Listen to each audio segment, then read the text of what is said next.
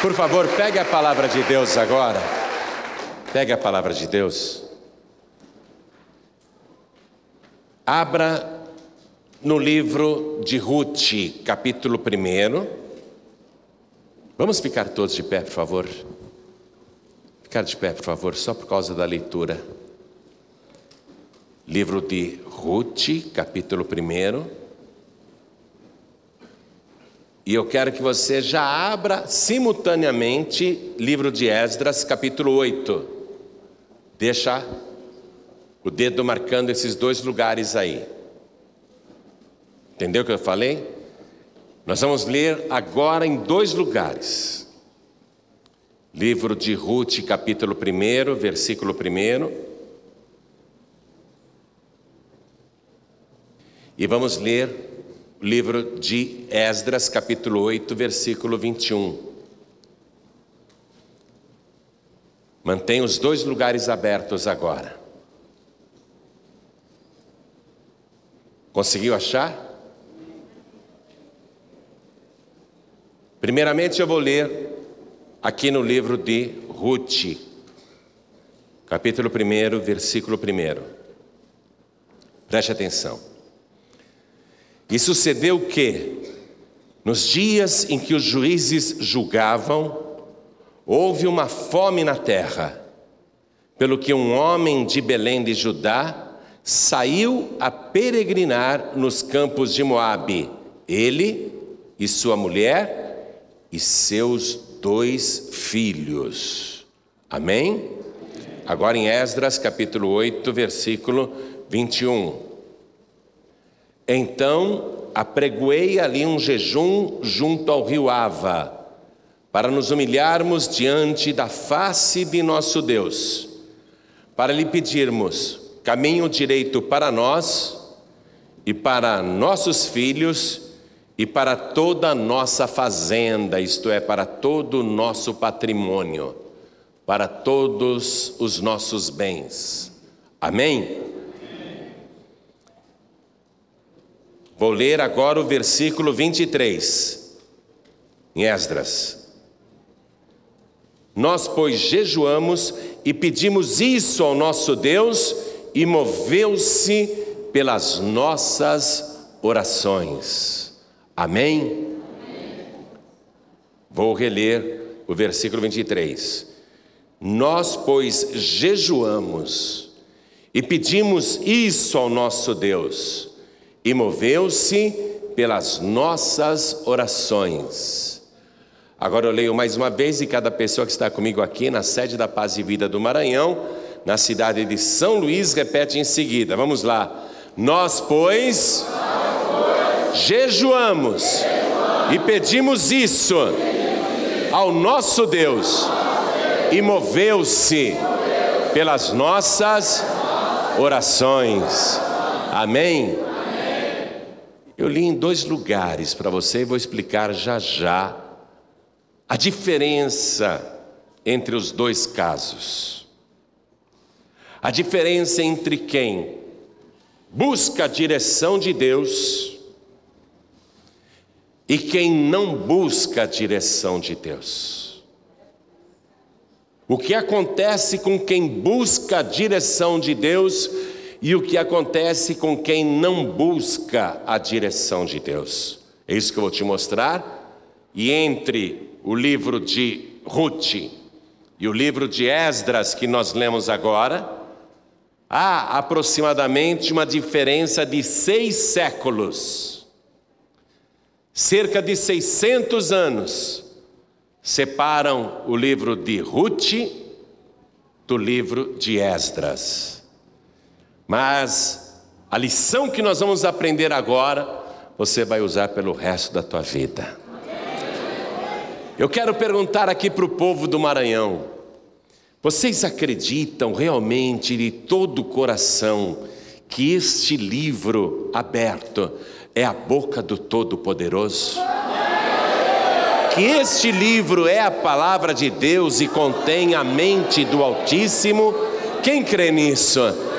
Então desocupe as mãos e vamos dar para esta palavra a melhor salva de palmas que já se ouviu em todo o Maranhão. A melhor salva de palmas que já se ouviu em todo o Brasil. A melhor salva de palmas que já se ouviu em toda a terra. Oh glória! E enquanto você aplaude, abra a tua boca e dê glória a Deus. E eu convido todo o Brasil, eu convido todo Portugal, eu convido Angola, Moçambique, Cabo Verde, Tomé e Príncipe, Macau, Timor-Leste. Eu convido todos os povos de língua portuguesa a glorificarem a Deus conosco aqui no Maranhão. Oh glória, abra a boca e dá glória, glória, glória. Continua, continua. Pai querido, olha que louvor está se levantando em toda a terra agora. Em toda parte tem alguém te glorificando, te aplaudindo e te exaltando. Peço ao Senhor que sobre cada uma destas vidas derrame agora a tua virtude, o teu poder, derrama a tua bênção, derrama a tua graça. Pai bendito, esta multidão não veio aqui para ouvir um homem falar, todos querem ouvir a tua santa palavra. Então vem com teu espírito, tome a boca do pregador, tome os lábios do mensageiro, envia a tua palavra com poder e autoridade. E que a tua palavra vá, percorra toda a terra e produza o resultado para o qual está sendo mandada. Em nome do Senhor Jesus. Diga amém, Jesus. Podeis se assentar, por favor. Tem uma multidão lá fora acompanhando pelo telão. Cumprimento a todos que estão também acompanhando a mensagem lá fora e todos que estão acompanhando pelo rádio e pela TV. Escute isso. Esdras era, em primeiro lugar, um estudioso da palavra de Deus. E de tanto estudar a palavra, ele viu crescer nele a presença de Deus. Ele foi tendo cada vez mais intimidade com o Senhor, a ponto de saber como que Deus pensa e o que Deus exige e qual relacionamento que nós devemos ter com o Criador.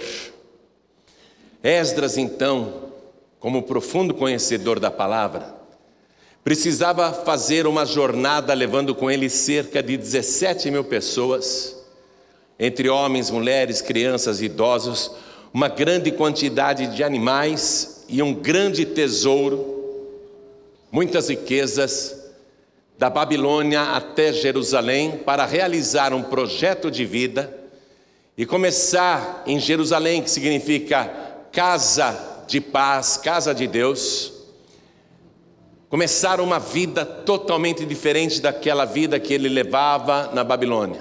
Era um projeto. Porém, a viagem era muito longa e perigosa. A distância que eles teriam de percorrer a pé por o deserto cheio de serpentes, escorpiões e feras, um deserto escaldante sem água, a distância era de 1.500 quilômetros. Esdras sabia que era uma jornada muito perigosa e ele não podia arriscar a própria vida, porque ninguém quer se autodestruir. Ele não podia arriscar a vida da sua esposa e dos seus filhos, porque ninguém quer que a sua família seja destruída. E ele não podia arriscar a vida daquelas 17 mil pessoas que estavam no mesmo projeto na mesma jornada. Aquelas pessoas, bem como Esdras e sua família, teriam de ser protegidos de maneira sobrenatural, porque só um milagre iria concretizar aquele projeto de vida, de modo que todos chegassem ao destino final com perfeita saúde, com todos os seus bens e com muita alegria. Então Esdras ele sabe que não basta apenas ter vontade de fazer uma coisa, é preciso buscar a bênção de Deus antes. Então comece aprendendo aí. Toda vez que você pensar em abrir um negócio, ou seguir uma carreira profissional, ou mudar de emprego, ou tomar uma decisão a respeito de família ou casamento, ou noivado, toda vez que você tiver uma decisão importante a tomar, que tipo de vestibular eu presto, que concurso que eu vou prestar, que caminho vou seguir, o que, que eu faço da minha vida, toda vez que você tiver diante de si um desafio, uma jornada desconhecida, você não deve simplesmente querer fazer as coisas de maneira atabalhoada, na precipitação de qualquer jeito. Você tem que parar, parar e buscar a direção de Deus. E buscar a direção de Deus não apenas dizendo, Senhor, o que, que eu faço? Mas se humilhar na presença do Senhor, com oração e com jejum também para que Deus te dê um caminho direito, para que você não faça bobagem, para que você não decida de maneira errada, para que você, com a sua decisão, não traga prejuízos nem para a sua própria vida, nem para a sua família e nem para as pessoas que estão à sua volta. O homem de Deus, a mulher de Deus, sabe que mais importante do que tudo é a bênção de Deus, buscar a direção de Deus. Então Esdras, que conhecia o poder de Deus, diz: Senhor, eu e todo esse povo que está comigo, nós vamos orar e jejuar, porque temos uma jornada muito perigosa pela frente, muito arriscada. E durante essa jornada, Nenhuma das pessoas que nós amamos pode morrer. Nenhuma das pessoas que nós amamos pode se machucar. Nenhuma das pessoas que nós amamos poderá ficar doente. Nenhuma, nenhuma. Nós teremos de ser protegidos, cada um particularmente, protegidos por Ti. E protegidos coletivamente na nossa família a nossa família também tem que ser protegida. E tudo que nós temos também precisa da tua proteção. O Senhor tem que fazer isso, e para o Senhor fazer isso, nós estamos orando e vamos jejuar. Então, Esdras, que sabia da importância de se ter a direção de Deus, para que Deus preparasse um caminho direito, para que tudo desse certo, ele convence as pessoas a abraçar aquela ideia, o jejum acompanhado de oração. Porque orar é fácil, amados. Jejuar já exige um sacrifício da pessoa. Jejuar exige uma renúncia em beber água, em comer coisas que gosta, por causa de um propósito, por causa de uma meta. Então eu li para você aqui no versículo 21 que eles iriam fazer um jejum, Esdras apregou esse jejum, para primeiramente se humilharem diante da face de Deus e lhe pedir, olha aqui, caminho direito, ele diz, para nós e para nossos filhos e para toda a nossa fazenda. E Deus abençoou de uma tal maneira esse projeto de vida que eles conseguem realizar esta viagem super difícil por um deserto escaldante infestado de serpentes e escorpiões, bem como de beduínos e ladrões, eles conseguem não apenas atravessar protegidos em apenas quatro meses, como por todo o caminho que eles estão passando, eles vão enriquecendo. Por onde eles passam, eles vão enriquecendo. Tudo que Esdras e aquele grupo pede para as pessoas que eles encontram no caminho, eles recebem. Desde comida, água, ouro, prata, vestes, calçados, eles vão enriquecendo durante aquela jornada, aquela travessia. E Esdras dá o testemunho aqui que eu li para você, no versículo 23. Ele diz: Nós, pois, jejuamos e pedimos isso ao nosso Deus, e moveu-se pelas nossas orações. Deu tudo certo. Amém? Deu tudo certo. Deu tudo certo. Foi um milagre, tanto que está aqui na palavra de Deus. Mas eu li para você antes o livro de Ruth, capítulo 1. E eu quero que você vá para o livro de Ruth agora, capítulo 1. Eu li o seguinte para você: que naquela época de Ruth, época em que os juízes julgavam, não havia rei ainda em Israel. Havia um homem na terra que era de Belém de Judá. Belém, a mesma cidade onde nascerá Davi, a mesma cidade onde um dia nascerá o Senhor Jesus. Este homem era de Belém. O que significa Belém? Quem sabe? Belém, casa do pão. Quem respondeu isso, parabéns. Belém em hebraico, Bethlehem significa casa do pão. Só que estava faltando pão em Belém. Não tinha pão em Belém. Olha o que diz a palavra. Esse homem saiu a peregrinar nos campos de Moabe, ele, sua mulher e seus dois filhos. Por que, que ele saiu? Porque houve uma grande fome não tinha pão em Belém e a crise era geral. Veja que assunto atual nós estamos falando: crise, fome, necessidade, desespero de um pai de família, porque ele é casado e tem dois filhos. E ele está passando por necessidades em Belém, ele está passando até fome, juntamente com a mulher e os dois filhos, e ele toma a decisão de sair de Belém e ir para Moabe.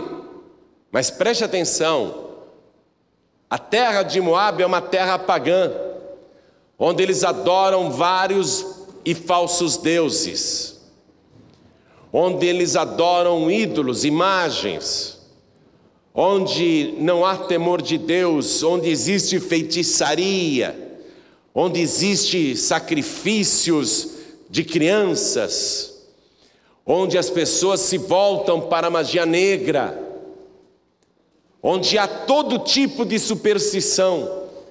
Ele sai de Belém, em Israel, por causa da fome, e ele vai para Moabe. Ele não consultou a Deus. Ele não orou para tomar essa decisão.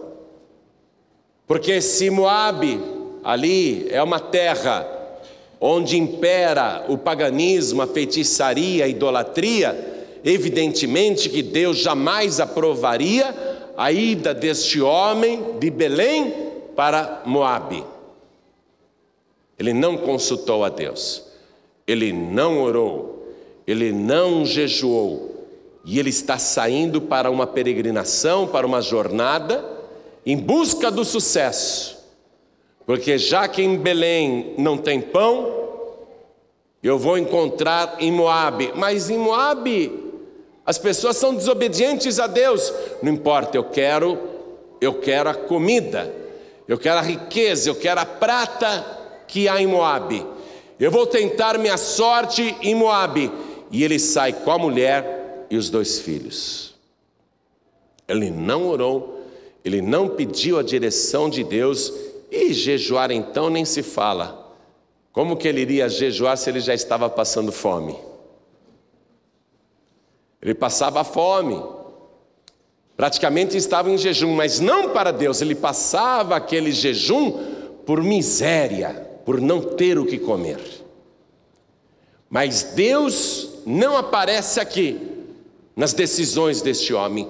Veja que a decisão desse homem é totalmente diferente da decisão de Esdras. Veja o versículo 2. E era o nome deste homem Elimeleque. Ele chamava-se Elimeleque. Circule o nome Elimeleque e escreva a tradução aí ao lado. Pode anotar na própria página da Bíblia, não tem problema nenhum. Elimeleque significa meu Deus é rei. Meu Deus é rei. O cara tem um nome desse. Meu Deus é rei. E ele não honra nem o nome que ele tem. Ele não consulta Deus. Resolve fazer tudo por conta própria. E ele vai, o Elimeleque vai. E o nome de sua mulher, Noemi.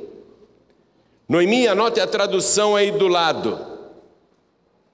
Simpática, agradável. Como que era Noemi? Apesar da fome, apesar da crise, como que ela era? Uma mulher agradável. Uma pessoa que você sentia prazer de conversar. A gente conhece algumas pessoas assim, não conhece? Há pessoas que você chega para conversar, elas são alegres, são espontâneas, são agradáveis, são divertidas. Você fica ao lado delas, você se sente bem. Eu tenho uma tia que é assim. Ela já tem 84 anos, mas como eu gosto de ficar com aquela velha.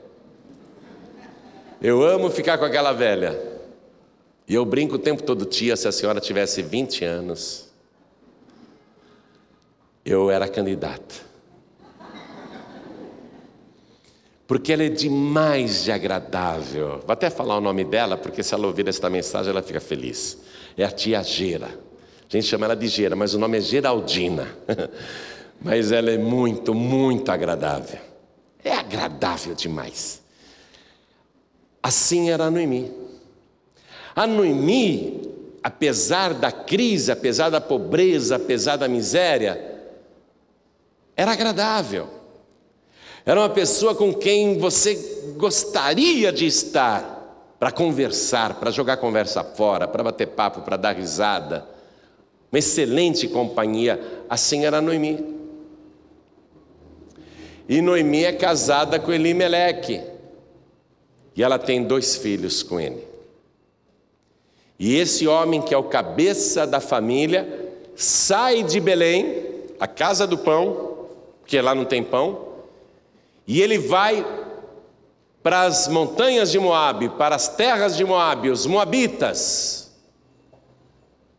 povo pagão, que não ama a Deus, que adora vários falsos deuses. Ele vai para lá, ele quer ganhar dinheiro, ele quer se dar bem, ele quer prosperar. E a viagem que ele vai fazer, se você olhar no mapa de Israel, você vai ver que entre Belém e Moabe tem o Mar Morto.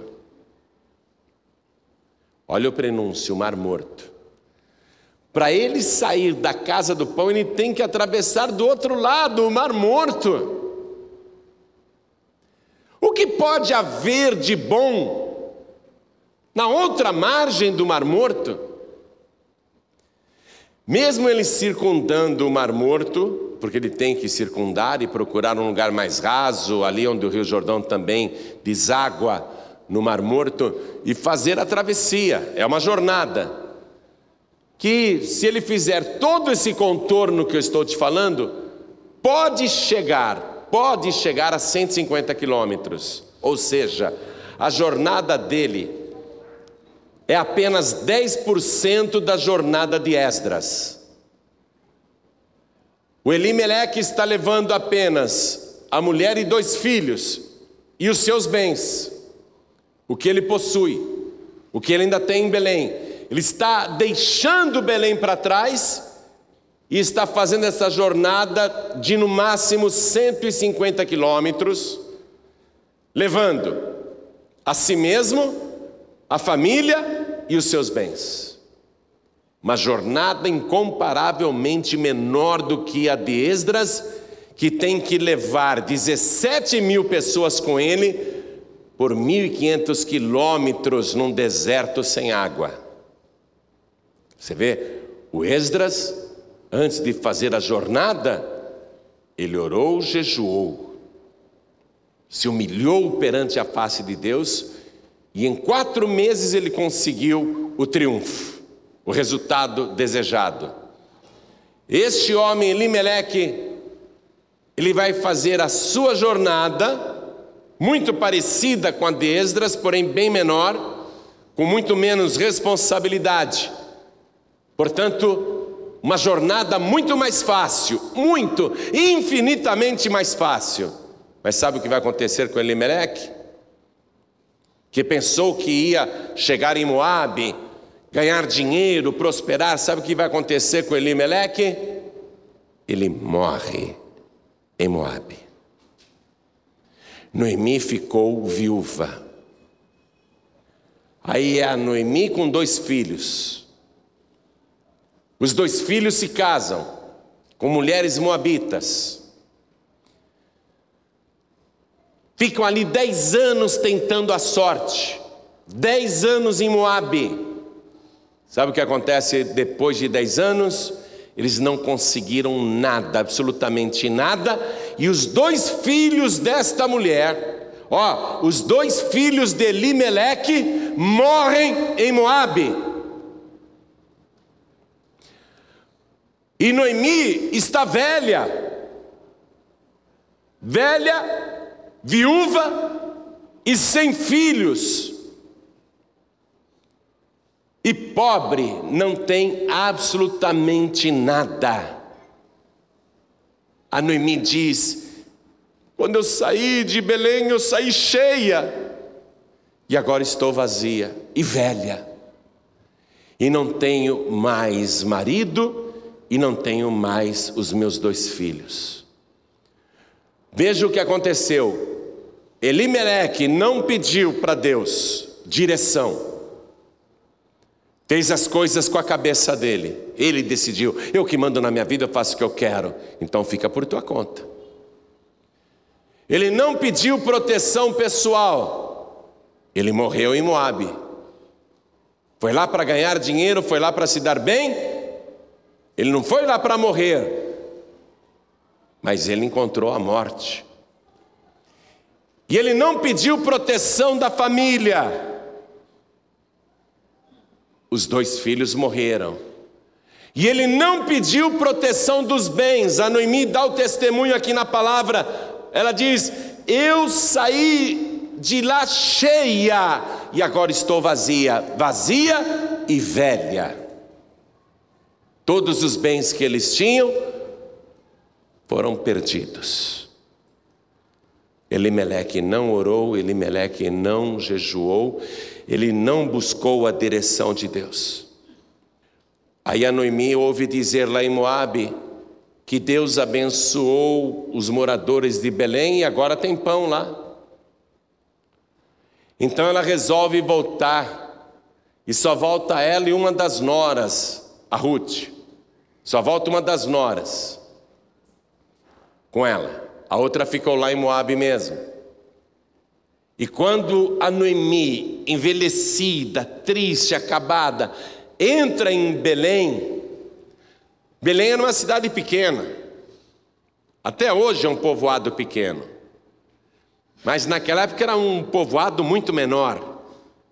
Quando Noemi entra em Belém, envelhecida, acabada, com roupas empobrecidas, Todo mundo começa a perguntar: essa não é a Noemi? Essa não é a Noemi? Acompanhe comigo, estou no capítulo 1 do livro de Ruth, versículo 19. Assim, pois, foram-se ambas até que chegaram a Belém. E sucedeu que, entrando elas em Belém, toda a cidade se comoveu por causa delas e diziam: Não é esta Noemi? Não é ela Noemi? Porém, ela lhes dizia: Não me chamem de Noemi, não me chamem mais de Noemi, me chamem agora de Mara porque eu estou cheia de amargura. Você vê, ela perdeu até aquela alegria interior. Ela era uma mulher tão agradável, agora é uma mulher tão amargurada. Veja o que a decisão errada que você toma acaba causando para a sua própria vida, para a sua família e para os seus bens. O Elimeleque, sabe o que ele pensava, o Elimeleque? Sabe por que, que ele não orou? Sabe por que, que o Elimeleque não jejuou? Sabe por que, que o Elimeleque enfiou a cara e se deu mal? Sabe por que, que ele foi com a cara e a coragem? Porque ele se gabava, ele se gabava de chamar Elimeleque, o meu Deus é rei. Então o que, que ele pensava? Ah, para que, que eu vou orar? Meu Deus é rei. Para que, que eu vou jejuar? O meu Deus é rei. Eu sou Elimeleque. Eu sou Elimeleque. Meu Deus é rei. Tem muitos e muitos cristãos nas igrejas que pensam assim: Jesus Cristo é o meu Senhor. Não oram mais, não leem mais a palavra e não jejuam mais. O Esdras era um profundo conhecedor da palavra de Deus. Até o rei Artaxerxes vai fazer um decreto dizendo que Esdras é um homem sábio na lei do seu Deus. O conhecimento que Esdras tinha de Deus era muito maior que o conhecimento que Elimeleque tinha. Só que Elimeleque acha que pelo simples fato dele se chamar Elimeleque, não precisa orar, não precisa jejuar, o Esdras não, o Esdras diz: gente, é o seguinte, a vida é perigosa, os caminhos são muitos, nós não podemos pegar o caminho errado, não podemos tomar decisões erradas. Então nós temos que buscar a Deus, não ficar acreditando na nossa própria justiça, na nossa experiência do passado ou no nosso próprio conhecimento da Escritura. Nós temos que nos humilhar na presença de Deus.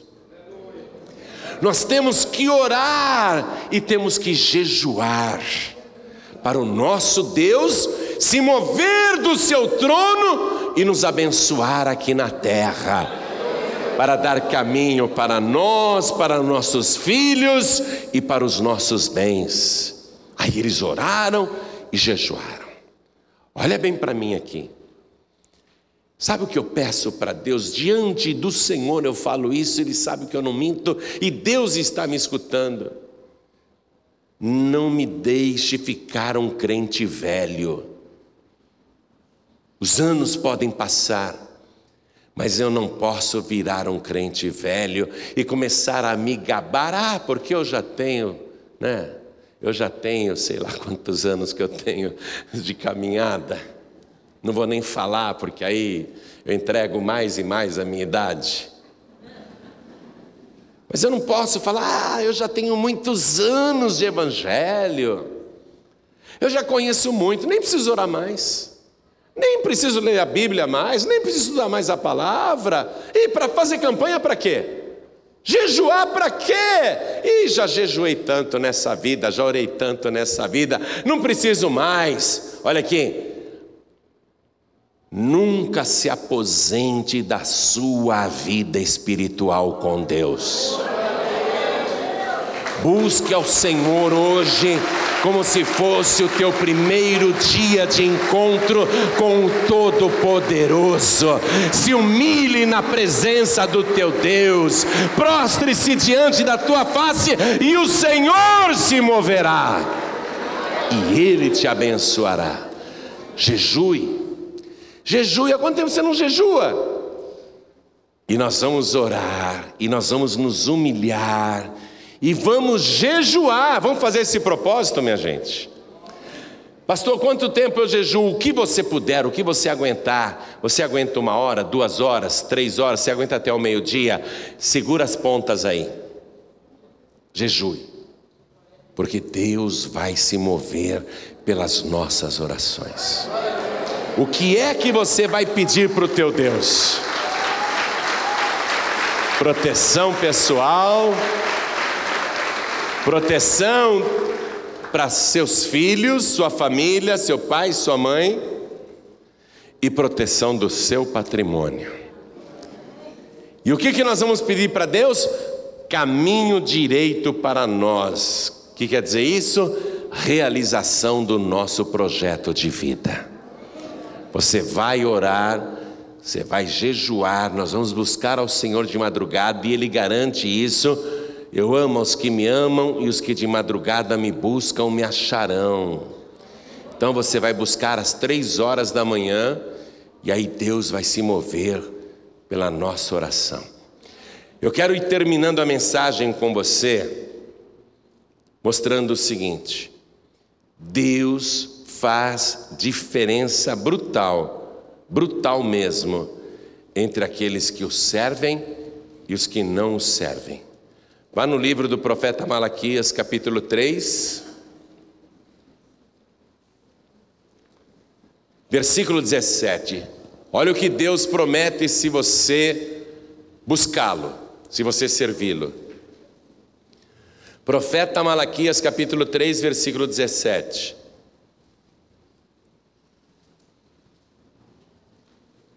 E eles serão meus, diz o Senhor dos exércitos. Quem está falando isso? Deus. E eles serão meus. Quem aqui quer ser do Senhor? Levante a mão e eles serão meus, diz o Senhor dos Exércitos, naquele dia que farei, serão para mim particular tesouro. Poupá-los-ei como um homem poupa a seu filho que o serve. Então vereis outra vez a diferença entre o justo e o ímpio, entre o que serve a Deus e o que não o serve. Eu vou ler e você repete. Vamos lá. Deus falando, então, vereis outra vez a diferença entre o justo e o ímpio, entre o que serve a Deus e o que não serve. Você tem na tua mão agora o poder de decidir. Esdras orou a Deus pedindo o caminho direito. Só existe um caminho direito. Jesus disse: o caminho é estreito, é apertado, mas é reto e conduz à vida eterna. E ele diz: Eu sou o caminho, a verdade e a vida. Ninguém vem ao Pai a não ser por mim. Andar nesse caminho direito andar direito nesse caminho. São duas coisas. Andar nesse caminho direito e andar direito nesse caminho. Servir a Deus. Servir a Deus. Porque lá no final você vai ver outra vez a diferença entre o que serve a Deus e aquele que não o serve. O que há para quem não serve a Deus? O Mar Morto. O outro lado do Mar Morto, sabe o que há do outro lado do Mar Morto? O lago de fogo e enxofre, que a palavra de Deus em Apocalipse chama de a segunda morte. Então não vale a pena contornar, buscar atalhos, fazer as coisas da própria cabeça porque no final será um caminho de morte. O caminho direito é esse que o Senhor Jesus já te apresentou, e eu vou pedir para toda a igreja se colocar de pé. Aqui mesmo nesta vida você vai ver a diferença entre você que serve a Deus e aquele que não serve. Você vai ver a diferença em você mesmo, você mesma. Entre o tempo que você não servia a Deus e o tempo que agora você está servindo a Deus. Todo mundo que está servindo a Deus hoje dá o mesmo testemunho. A minha vida antes, antes de servir a Deus, era uma vida de perdição, uma vida de vícios, uma vida de tormentos, uma vida de sofrimento, uma vida de perturbação, uma vida de angústia, uma vida de medo, uma vida cheia de doenças. Mas agora não. A diferença está em mim mesmo, porque hoje eu sirvo a este Deus. A gente não precisa nem comparar com os outros, basta comparar com nós mesmos. Amém? Comparar com os outros é moleza, olha como que é a vida daquele coitado que não tem Deus, que não serve a Deus.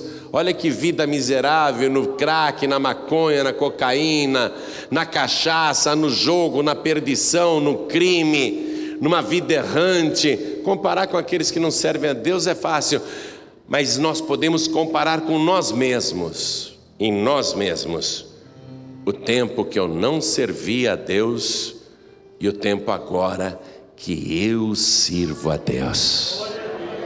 A diferença está em nós. Olhe para mim, você que está aqui hoje. Deus deseja te possuir como um particular tesouro. Deus quer dizer para todo mundo, inclusive para o inferno: está vendo aquela pessoa? É minha. Aquela pessoa é o meu particular tesouro. Esse é o plano de Deus com você. E se você servi-lo, você vai ser testemunha entre a diferença para aqueles que servem a Deus e para aqueles que não servem.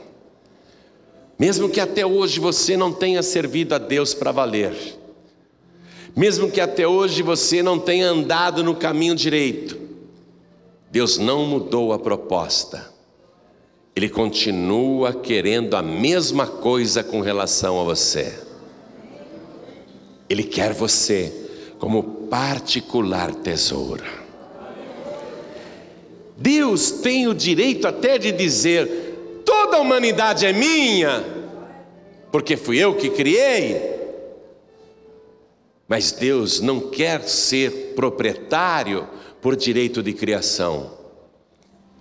Ele quer ser proprietário por direito de adoção.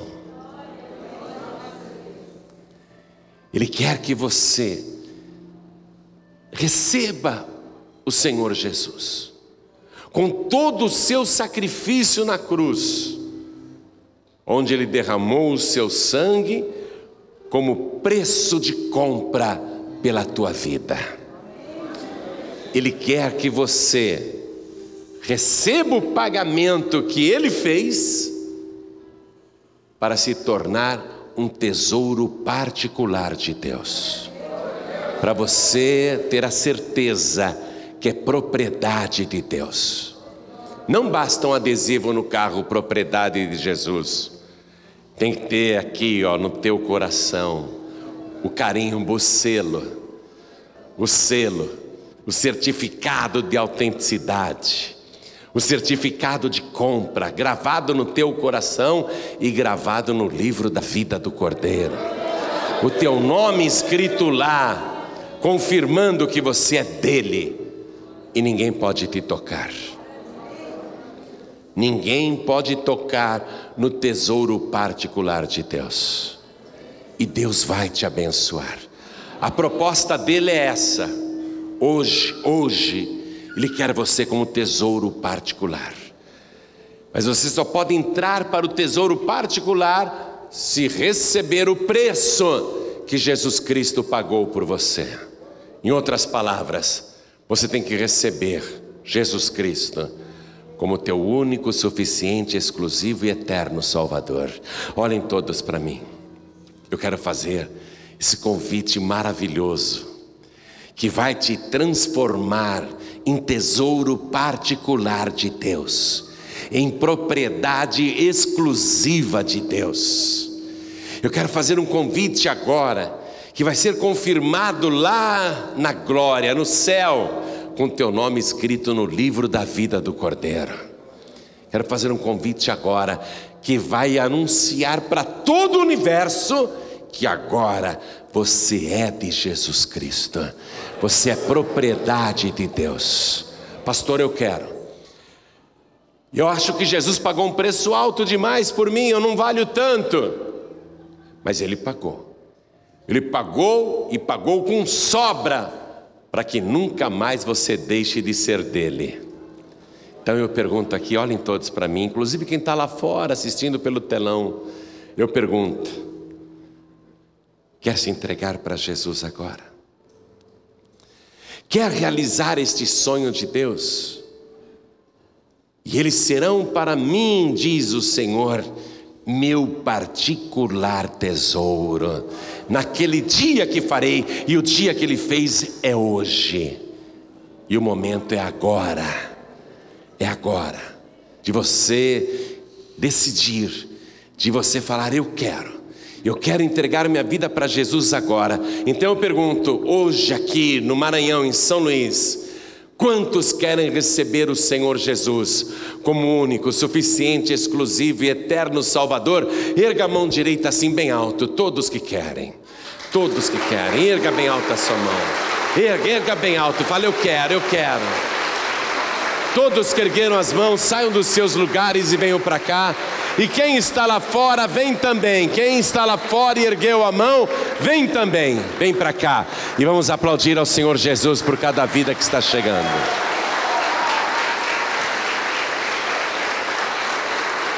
Vamos aplaudir mais ao nome de Jesus. Vem, vem. A partir de hoje você vai ser um tesouro particular de Deus. Deus vai colocar um selo em você, a marca do sangue de Jesus.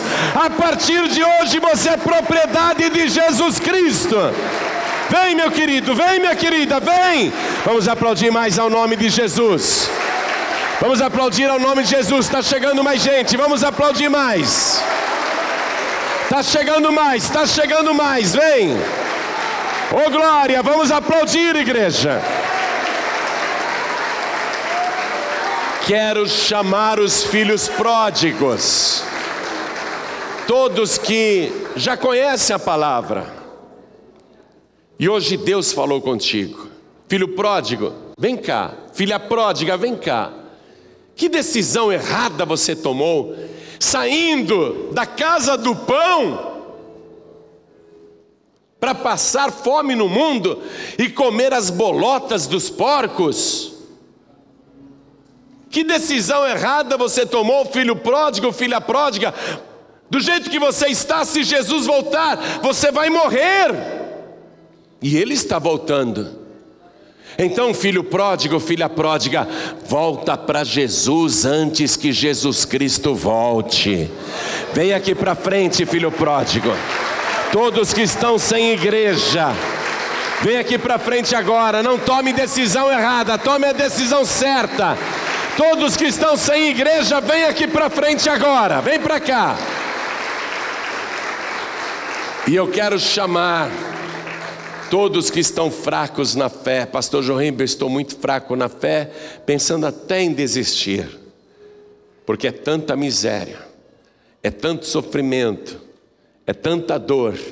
Mas ó, Noemi estava lá em Moabe e ouviu dizer que Deus abençoou os moradores que estavam na casa do pão. O teu tempo de aflição acabou. O teu tempo de dor, de vergonha, de humilhação acabou. Porque a partir de hoje, a tua vida vai ser governada nos mínimos detalhes pelo nosso Deus Todo-Poderoso. Deus vai te guardar, Deus vai te proteger, Deus vai te livrar e essa bênção vai se estender para tua casa, para tua família e para os teus bens. Você que estava fraco, fraca, ou se sente fraco, fraca, vem aqui para frente também, porque nós vamos orar. Você não vai desistir coisa nenhuma. Você vai continuar, porque Deus tem honra para te dar. Deus tem vitória, Deus tem triunfo para te dar. Você não vai desistir coisa nenhuma. Você não vai sair da casa do pão daqui da casa do Pai, da casa de Deus, para ir para Moab. Você não vai desistir, não, porque em Moab só tem morte. Você vai perseverar aqui, porque aqui Deus vai te fartar de pão, aqui Deus vai te fartar de bens, aqui Deus vai te abençoar. Espera aqui, espera aqui, espera aqui. Não é bem uma ilustração, até parece uma anedota, mas um irmãozinho não tinha nada em casa para comer, nada, e ele tinha uma nota de dois reais. Ele foi na padaria com aqueles dois reais, conseguiu comprar cinco pães, levou para casa e comeu pão seco com três copos cheios d'água. Comia pão e bebia água, comia pão e bebia água, cinco pães de uma vez, ficou com a barriga até doendo, tanto que ele comeu. Ele falou: Matei a fome, matei a fome. Aí tocou o celular dele, que era um pré-pago. Eu estava na maior pindaíba. Tocou o celular, o amigo dizendo: Ô, oh, estou te ligando para te convidar para almoçar.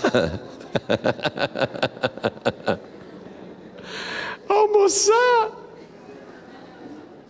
E ele com a barriga explodindo, cinco pães e três copos com água. Sabe o que isso quer dizer? Que às vezes a pessoa não sabe esperar, né? Hã? Não sabe esperar. Espera aqui. Aqui é a casa do pão. Deus vai te fartar de pão. Aqui Deus vai te suprir, Deus vai te abençoar. Não desiste não. Não desiste por nada, fica firme. Quero falar com você que está assistindo esta mensagem, ou pelo YouTube, ou pela TV, ou porque algum pregador do telhado te deu o DVD e pediu para você assistir, e Deus falou contigo agora. Quer entregar a vida para Jesus? Hein? Quer entregar a vida para Jesus? Se ajoelha aí, ao lado do teu televisor. Se ajoelha aí. Porque neste momento Deus está te vendo. E Deus vai te abençoar aonde você está. Quero falar com você que está nos ouvindo pela rádio, em qualquer lugar do Brasil ou do exterior.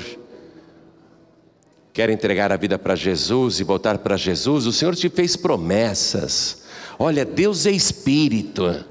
Deus está em toda parte ao mesmo tempo. Você ouviu esta mensagem pelo rádio e Deus falou contigo. A pergunta é: quer entregar a vida para Jesus? Quer voltar para Jesus? Se você quer e pode, se ajoelhe agora ao lado do seu rádio. Pastor João estou ouvindo a mensagem no celular, dentro do ônibus, dentro do trem, dentro do metrô. Não tem como me ajoelhar. Faça um sinal para Deus, coloque a mão direita sobre o teu coração. Pastor João eu estou dirigindo, ouvindo esta mensagem, não tem como eu me ajoelhar. Não faz mal, faça um sinal para Deus, coloque a mão direita sobre o teu coração. Pessoas estão me ouvindo nos hospitais agora, eu sei que não tem como você se ajoelhar neste leito de dor, mas faça um sinal para Deus e coloque a mão direita sobre o teu coração. Isso. Agora eu vou pedir para cada pessoa que veio aqui para frente que se ajoelhe diante do altar. A igreja continua de pé, por favor, a igreja continua de pé. E você que está de joelhos, coloque a mão direita sobre o teu coração. Todos que estão à distância, ouvindo pela rádio, ou assistindo pela TV, ou pela internet, orem assim comigo: Meu Deus e meu Pai, o Senhor falou comigo, e eu decidi andar direito, pelo caminho direito. Eu compreendi que não há outro caminho até há, mas levam à morte. E eu rejeito o mau caminho. Eu vou andar pelo caminho direito e vou te servir todos os dias da minha vida. Não me deixe, Senhor, sair nem pela direita, nem pela esquerda. Eu quero sempre continuar em frente. E se eu cair, eu quero cair nesse caminho, porque eu sei que o Senhor vai me levantar. Me ajuda, meu Deus, a perseverar no caminho direito. Eu tenho este direito também, porque eu declaro que o Senhor Jesus é o meu único, suficiente, exclusivo e eterno Salvador. Grava, Senhor, o teu nome no meu coração e grava o meu nome no livro da vida e grava, Senhor, o meu nome também na palma da tua mão e me dá caminho direito para mim, para minha família e protege também tudo que eu tenho. Meu Deus da glória, fica comigo e me dê já o meu perdão e a alegria da minha salvação por Jesus Cristo, o meu único, suficiente, exclusivo e eterno Salvador para todos sempre. Amém. Você acabou de receber as boas novas do Evangelho através de João Ribe Palharim. Um oferecimento dos pregadores do telhado. Participe da reunião de Paz e Vida. Para informações, acesse pazevida.org.br. Paz e Vida, lugar de gente feliz e ungida.